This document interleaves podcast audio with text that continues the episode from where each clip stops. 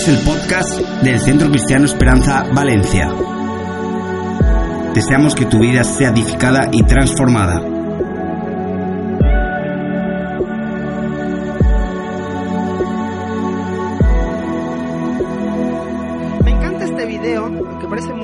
Pero refleja mucho la realidad de, de nuestras vidas, ¿no? No sé si alguna vez te sentiste identificado, o mientras mirabas este video, o sentiste un poquito decir, "Ah, ¿cuántas veces me ha pasado lo mismo? Intentando vivir la vida solo, intentando hacer las cosas solo, cuando la vida es mejor si estoy conectado, ¿no? ¿No te ha pasado a ti? A mí me ha pasado un montón de veces. Aquello que a veces queremos arreglar algo y dices, no, yo puedo solo, y después te das cuenta que te encuentras ahí con todo el peso y no puedes solo. Aquello que está intentando arreglar quizás no un aparato eléctrico, pero sí intentando arreglar su vida de alguna manera y la queremos hacer solo y nos damos cuenta que solos no podemos. Porque la vida es mejor si estamos conectados. ¿Cuántos dicen que sí? No, no dije amén, dije que sí. La vida es mejor si estamos conectados. Dios nos creó para estar conectados. Y si tú estás aquí en esta mañana, qué bueno que, que estás con nosotros aquí, qué bueno que puedes ser parte de lo que estamos haciendo. Para aquellos que, que nos están visitando quizás por primera vez, ah, mi nombre es Néstor, soy pastor del Centro Cristiano Esperanza aquí en Valencia, juntamente con mi esposa. Y, y- y trabajamos cada día junto a un equipo enorme de personas de esta iglesia para que cuando tú entres en este lugar te sientas conectado. No solamente conectado a las personas, sino también conectados a Dios, que es lo esencial. Y quiero hacerte un resumen muy rápido de lo que hemos estado hablando durante estos domingos anteriores. Este es nuestro tercer domingo con nuestra serie que comenzamos, que se llama Conectados. Y me, me gusta lo que significa eh, la palabra conectados porque eh, refleja nuestro estilo de vida hoy por hoy. Hoy por hoy estamos conectados todo el tiempo, las 24 horas del día estamos conectados. Y tú puedes decir, no, pero es que, no, y no se trata quizás de un, de un teléfono móvil, de un teléfono celular. Eh, nuestra, nuestra vida es una vida que está conectada. Hoy vivimos en un mundo más conectado que nunca. Estaba mirando, ah, eh, mientras eh, iba preparando esta serie, la íbamos preparando, mm, estaba mirando muchas cosas y leyendo muchas cosas, y, y veía una, no sé si la has visto, una publicidad, ah, em, me gustan mucho las publicidades. Cuando estudié comunicación me hacían ver mucho del tema de publicidad, pero me gusta una, de las publicidades que sacó eh, Orange, ¿ok? Y no es, no es para que tú vayas ahora y te hagas de Orange ni nada de eso, ¿no? Pero me gusta una de las publicidades que sacó Orange el año pasado. Y hablaba acerca de eh, realmente a qué estamos conectados. Y, y la publicidad hablaba de una nena que estaba hablando de a qué estaba conectada. Ella decía, quiero presentarles mi mejor regalo de la Navidad. Y el mejor regalo de mi Navidad se llama mi, abuelo y hablaba todas aquellas cosas que podía hacer su abuelo, haciendo un poco ah, un, un énfasis a la importancia de estar conectados, ¿no? Y termina la publicidad de Orange cuando sacó todo su paquete de Love, tú te recordarás, ¿ok? Conéctate a las cosas importantes. Decía, estas navidades, conéctate realmente a lo verdadero. Tú y yo estamos conectados. De una u otra manera estamos conectados. La pregunta es, ¿a qué? Porque vas a estar conectado. La pregunta es, ¿a qué vamos a estar conectados? Y uh, Carloyan nos hablaba, perdón que ando con un poquito de gripe, pero ya saben que los 40 pasan factura rápido. Se ríen los que tienen más de 40. Según la RAE, o sea, el diccionario que tú y yo utilizamos para, para los significados, dice, conectar es unir o poner en comunicación dos cosas o dos personas o una con otra. Otro significado es establecer comunicación entre dos lugares o entre un lugar y otro. Y me encanta esta definición de la RAE que dice lograr una buena comunicación con alguien. Mira, el concepto de, estar conectado hace énfasis en la relación. Tú no puedes estar conectado a algo sin tener relación con algo. Comenzamos el primer domingo hablando de un pasaje que, que, todos conocemos, que es cuando Dios crea al hombre en el huerto del Edén, crea a Adán y a, a, a, allí en el huerto del Edén y lo pone en ese lugar que es un lugar idílico, un lugar precioso, un lugar donde el hombre caminaba con Dios todos los días donde el hombre tenía relación con Dios todos los días, donde el hombre estaba viviendo en aquel lugar en perfecta comunión con Dios. Y en ese pasaje de Génesis, capítulo, en capítulo 1 y capítulo 2, que después lo puedes leer eh, para entenderlo mejor quizás, en ese pasaje aparece seis veces esta frase de, y vio Dios que era bueno, Dios creaba, creaba algo, dijo, es bueno, creaba otra cosa, dijo, es bueno, creaba otra cosa, dijo, es bueno, pero llegó un momento en que te creó al hombre. ¿Cuántos hombres hay acá?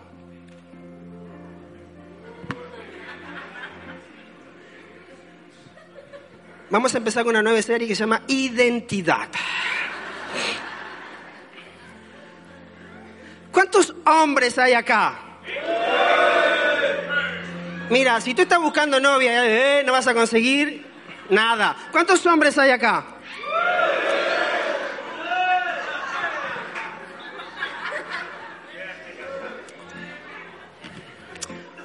Déjenme cambiar la pregunta. Vamos a cambiar la pregunta. ¿Cuántas mujeres hay en este lugar? Hombres, ¿aprendimos? ¿Cuántos hombres hay acá? Eso parece más un mono, pero bueno, vamos a dejarlo ahí.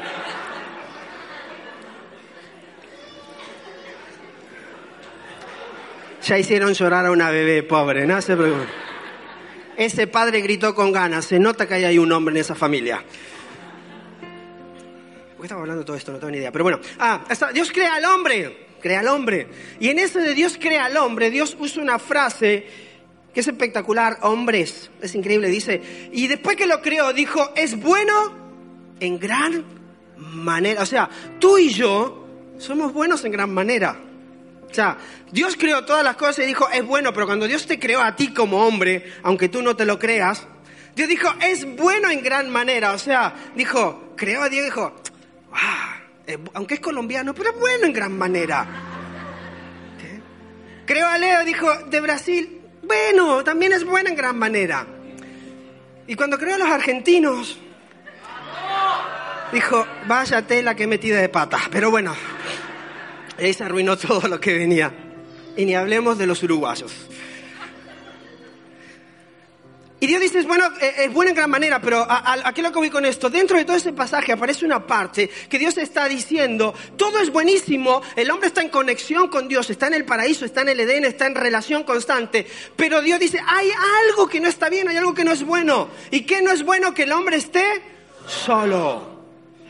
Y este pasaje es donde parte todo lo que estamos trabajando en esta serie. Porque aunque Dios estaba en relación con el hombre, aunque Dios tenía un caminar diario con el hombre, aunque había preparado un lugar espectacular para él, aunque el hombre se comunicaba con Dios constantemente, Dios estaba diciendo, no es bueno que el hombre esté solo, ¿sabes? En, otra, en otras palabras, estaba diciendo, aunque tú tengas una relación con Dios única, genuina, real, donde lo experimentes en tu vida, hay un vacío en tu corazón que solamente lo puede llenar otra persona. Solamente lo puede llenar otra persona. Después puedes escuchar los podcasts en ebooks o en iTunes para un poco hacer un resumen de todo eso. Pero eso es lo que hablábamos el primer domingo. Hay un vacío en nosotros que Dios creó, en esa relación íntima con Él, donde dice, por más de que yo tenga una relación con el hombre, ese vacío que solamente lo puede llenar Dios, también hay un vacío que solamente lo puede llenar una relación interpersonal. Aquellos que están a tu lado, los que son tu familia. Y para tener relaciones se necesita ser valiente. Para tener relaciones de amistad se necesita ser valiente. Para poder confiar en alguien se necesita ser valiente, ¿verdad? Porque todos aquí en este, en este auditorio alguna vez hemos dicho, yo no confío más en las personas. Porque siempre que... Siempre me fallan. Pero así como lo pensaste tú de alguien, alguien lo pensó de ti. Porque somos imperfectos. Pero Dios nos creó para esa relación. Y, me encanta porque el domingo anterior, cuando Kaloyan estaba predicando y nos traía la segunda parte de esta serie, leí un capítulo en Génesis 2.17 que decía, entonces Jehová Dios formó al hombre del polvo de la tierra y sopló en su nariz aliento de vida y fue el hombre un ser viviente. Dijo Dios, hagamos al hombre nuestra imagen y semejanza. Dios es un Dios relacional, Dios Padre, Dios Hijo, Dios Espíritu Santo.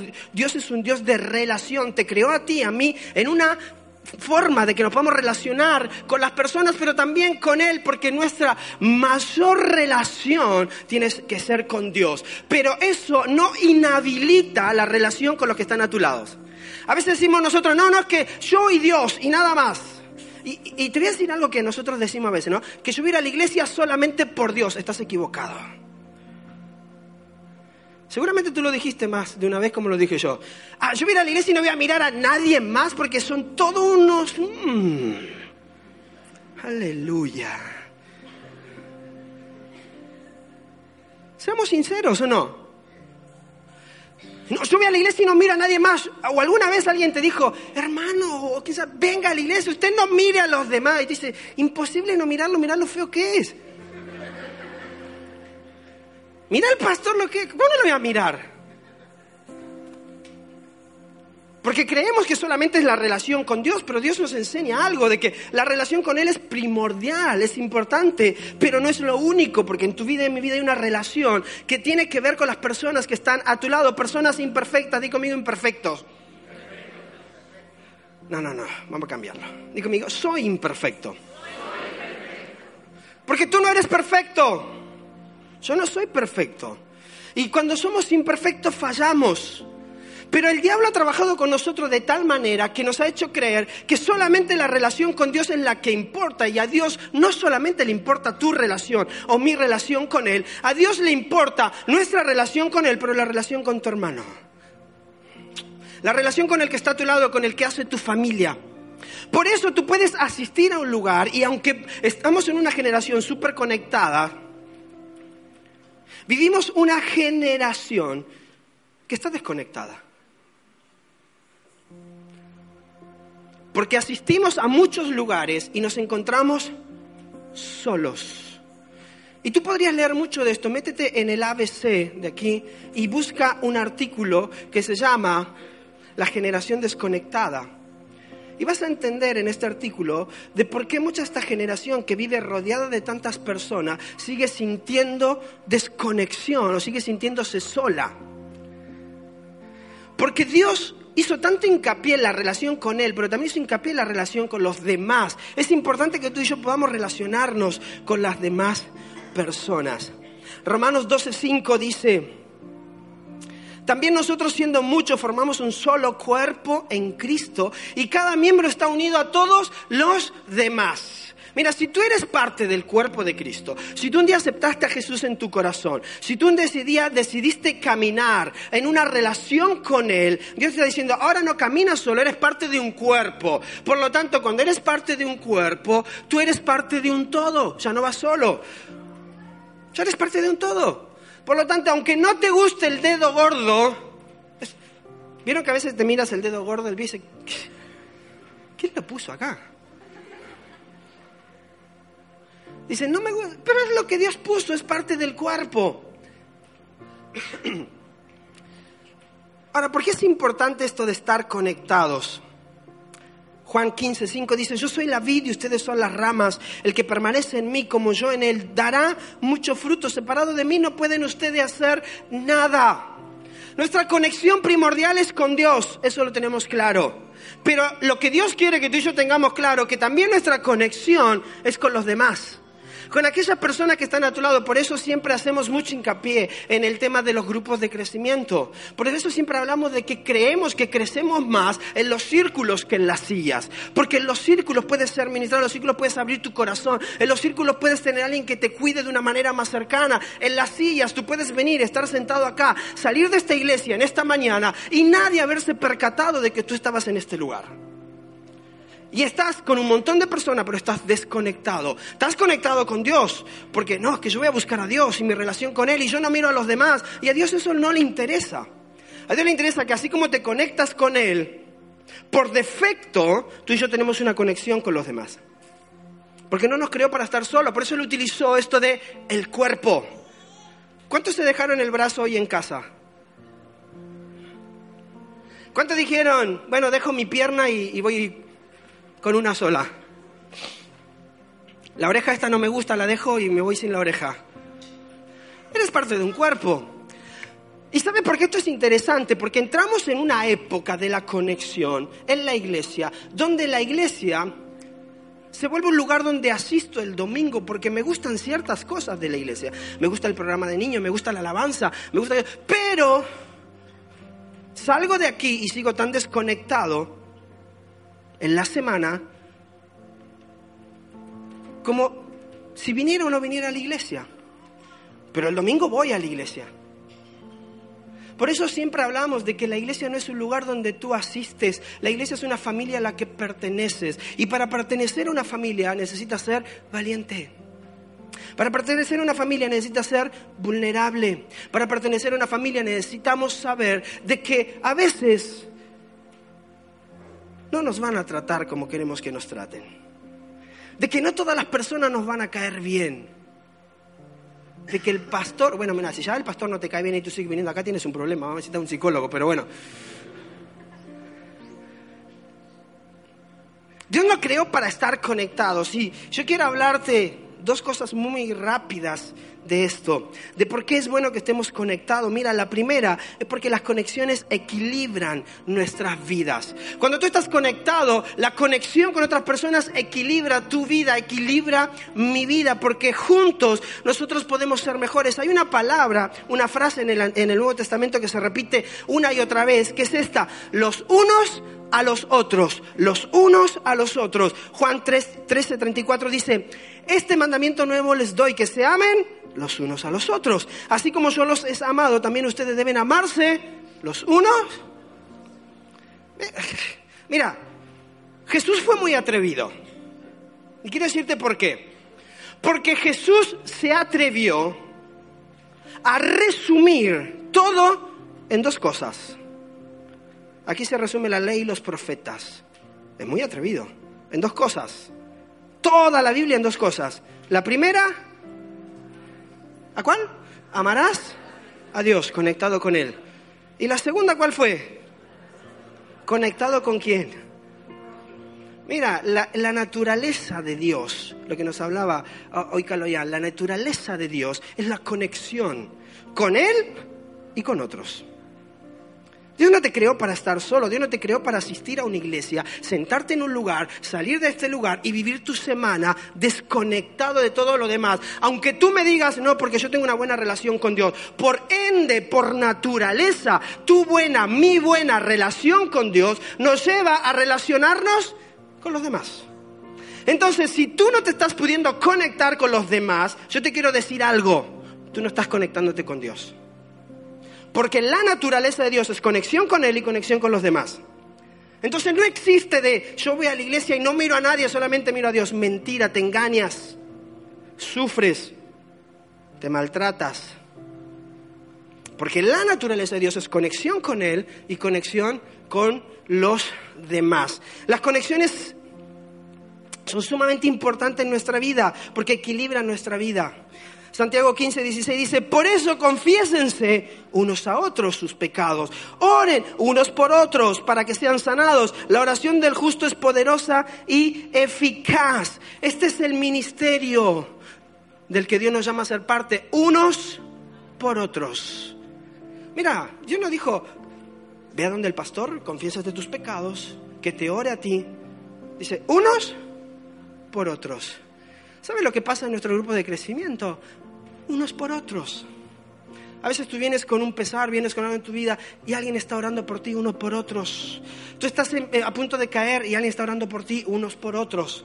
Pero hasta que tú y yo no entendamos esa importancia del unos por otros, conectados unos con otros, de entender que la naturaleza de Dios es la conexión con Él y con los demás, podemos estar rodeados. Puedes asistir a cientos de iglesias, puedes ir a cientos de eventos, puedes experimentar un mover de Dios en tu vida una noche, el caer y el poder del fuego. Pero mientras no estés conectado con los demás, hay algo en tu vida y en mi vida que no está completo.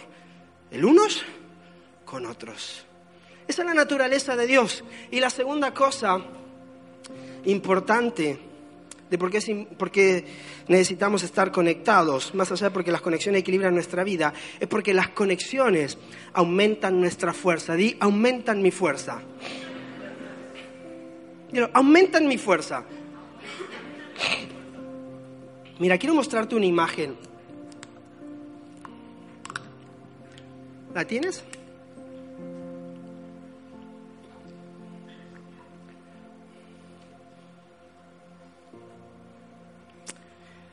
Déjala ahí. Dice Eclesiastés 4, 9 al 10. Más valen dos que uno porque obtienen más fruto de su esfuerzo. Si caen, el uno levanta al otro. Hay de aquel que no tiene quien lo levante. Uno solo puede ser vencido, pero dos pueden resistir. La cuerda de tres hilos no se rompe fácilmente. Y Mateo 11, 28 termina diciendo, vengan a mí todos ustedes que están cansados y agobiados, que yo les daré descanso. Mira, es tan importante para Dios el tener personas en tu vida, que si bien esto es una imagen de una película, es el reflejo de lo que Mateo, Marcos y Lucas hablan de José de Arimatea. De que cuando Jesús está yendo a la cruz, está yendo a ser crucificado, cargando su cruz, en medio del camino, ¿sabes de quién, quién necesitó Jesús? De otro.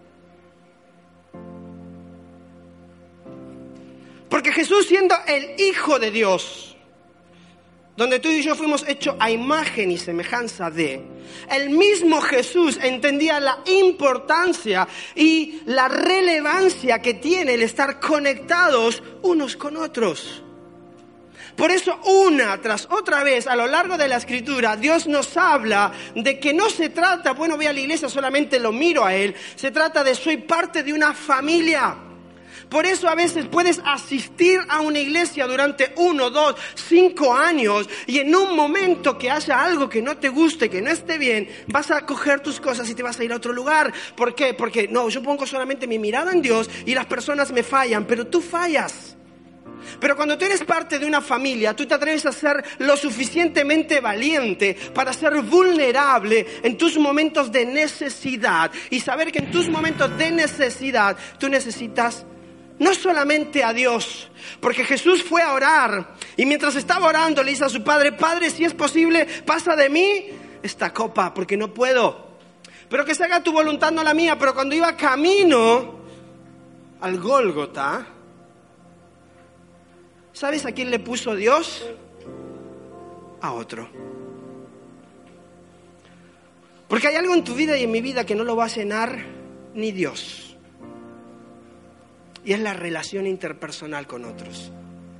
Porque te habrá pasado a ti como me ha pasado a mí muchas veces, en los momentos difíciles de tu vida y en los momentos difíciles de mi vida por más de que tú quieras orar, por más que tú te encierres a ayunar, por más que tú digas, me voy a tirar tres días ahí en oración y ayuno, si estás solo, no puedes.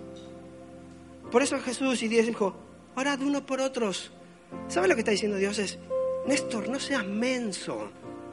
Solo no puedes. Solo hay momentos en que por más que tú me tengas a mí, no puedes. Porque necesitas a alguien que te entienda, porque yo sigo siendo Dios. Necesitas alguien que haya atravesado lo que tú quizás estás atravesando. Necesitas, necesitas tener alguien que pueda sentir lo mismo que tú estás sintiendo. Por eso él habla de unos por otros. El estar conectados es la esencia de nuestra vida cristiana. Tú y yo no podemos estar solo conectados con Dios. Porque si solo estamos conectados con Dios y no estamos conectados con las personas, tú y yo no somos portadores de Jesús. Así como Él es, nosotros somos. ¿Sabes cómo era Jesús? Conectado. Es más, hay un montón de ejemplos de la vida de Jesús. ¿Sabes cuando Jesús se fue a orar en ese momento difícil? ¿Sabes? No dijo, bueno, yo voy a ir solamente con mi padre. Muchachos discípulos, no se preocupen, a ustedes no lo necesito, quédense acá. ¿Sabes lo que dijo Jesús? Muchachos, necesito que me ayuden a orar. Y aunque los desgraciados se durmieron, pero le hicieron el aguante en el camino, por lo menos. Y a veces tú necesitas a alguien que al menos te haga el aguante. Quizás lo invita a orar y el desgraciado se queda dormido mientras tú oras, pero está ahí. Quizás tú le invitas a ayunar por algo y al mediodía el tío se comió un bocata, pero bueno, tuvo la intención y por eso te animaste. Porque nuestra vida fue creada para estar conectados. Podemos soportar mucho más en la vida cuando sabemos que no estamos solos. Puedes soportar una enorme presión y estrés cuando sabes que alguien más ya lo ha atravesado. La vida es una vida de conexiones. Tú y yo estamos conectados todo el tiempo. La pregunta es, ¿a qué vamos a estar conectados? ¿Puedes estar conectado a tu trabajo? ¿Puedes estar conectado a tus sueños? ¿Puedes estar, pasarte toda tu vida conectado a un aparato que en España la media de los niños de 6 a 9 años que pasan frente a un móvil es de 3 horas? Y mucho tiene que ver con el ejemplo que reciben de casa. Y no te lo está diciendo la Biblia, te lo están diciendo los estudios de aquí de España. Y te sorprendería de lo desconectado que estamos. Te sorprendería de ver lo desconectado que estamos asistiendo a la iglesia y no siendo parte del cuerpo. Te sorprendería. Dios nos creó para una vida conectada.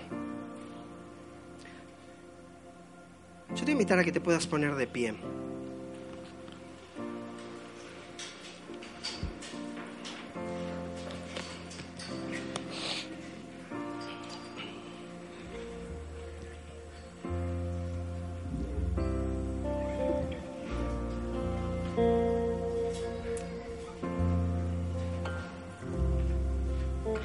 Dice la palabra de Dios, desde los días de Juan el Bautista hasta ahora el reino de los cielos sufre violencia y los violentos son los que lo arrebatan.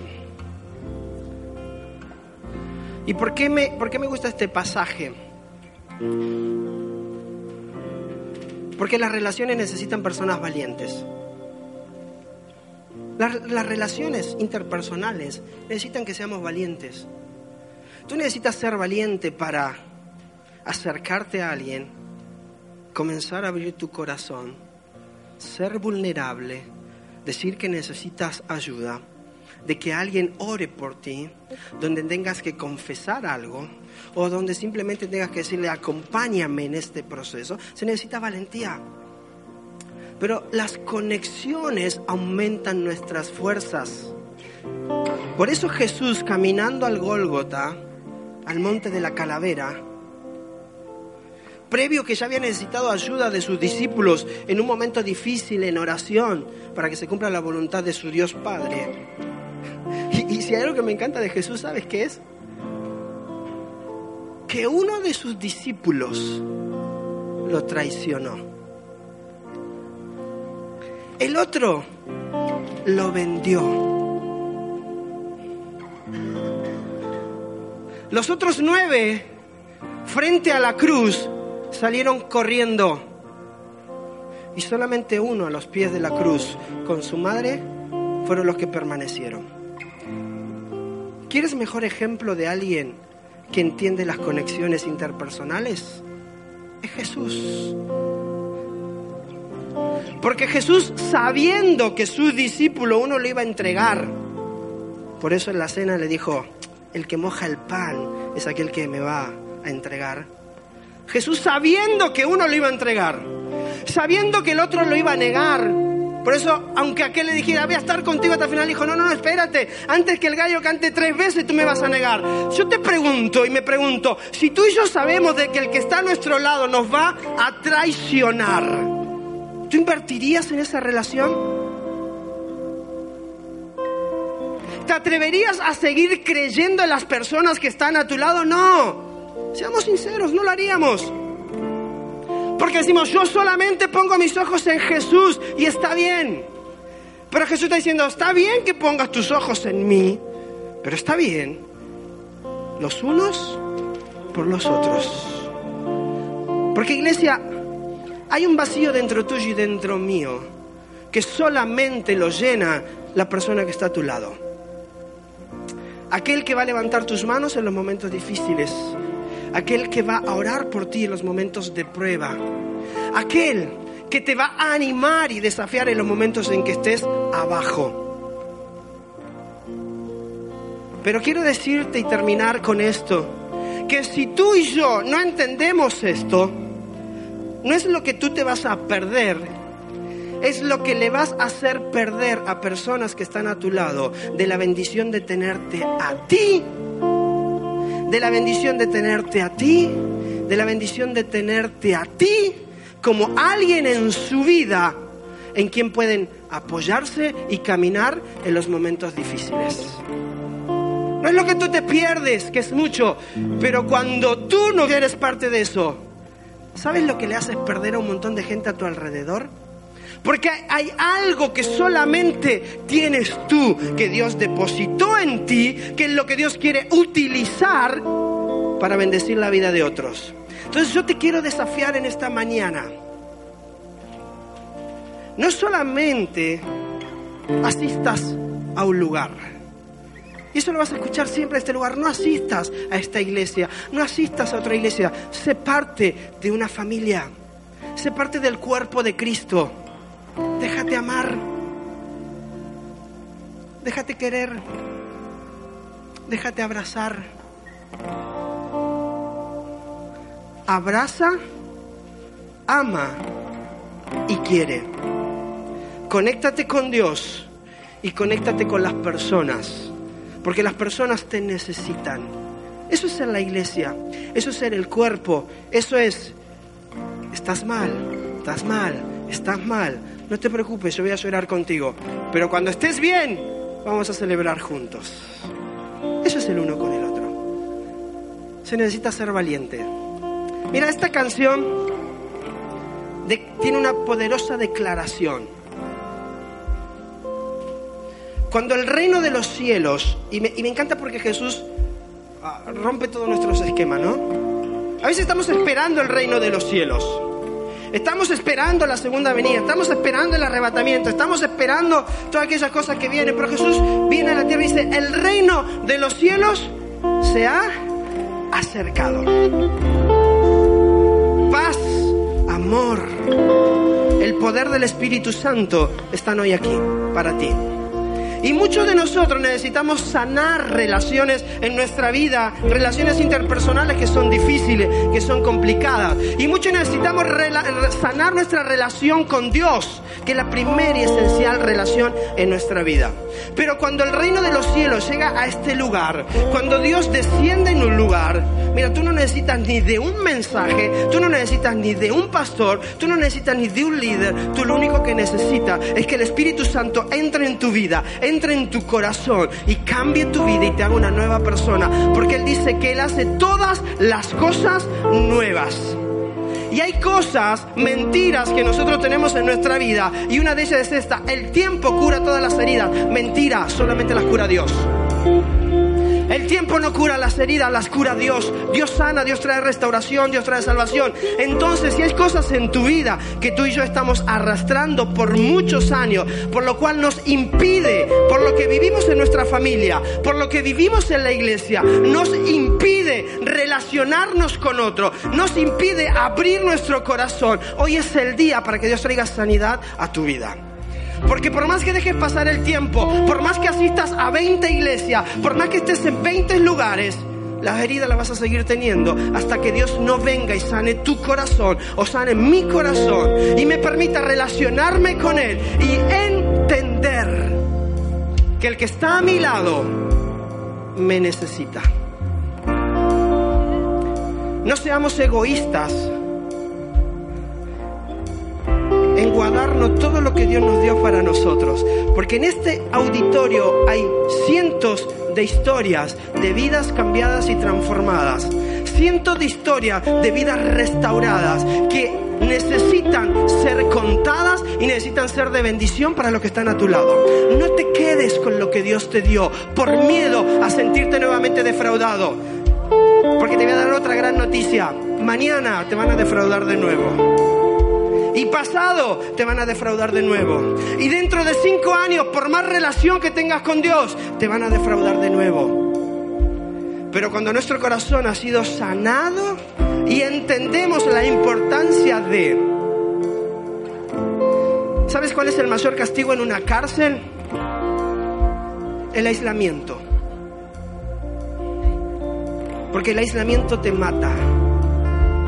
¿Y sabes qué es lo que más usa el diablo para tu vida y para mi vida? La gran mentira de ve el domingo a la iglesia, encuéntrate con Dios, adóralo, alábalo, pero no te relaciones con nadie. No seas lo suficientemente valiente, quédate solo porque te van a dañar, te van a lastimar. Porque son todos iguales. Y el diablo te aísla. Y cuando el diablo te logra aislar, te pone en confinamiento, te mata. Unos por otros. Por eso dice no dejéis de congregarlos como algunos tienen por costumbre. Iglesia,